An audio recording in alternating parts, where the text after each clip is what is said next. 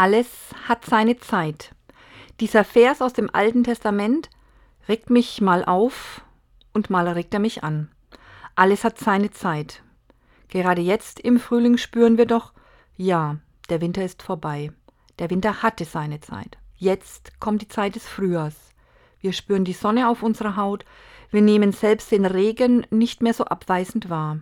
Die Zeit des Erwachens und des Erblühens ist in so vielem zu erkennen und spürbar.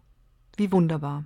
Alles um mich, alles in mir ist in Bewegung, das Gute und das Schlechte, das Erblühen und Verblühen, ein ewiger Kreislauf.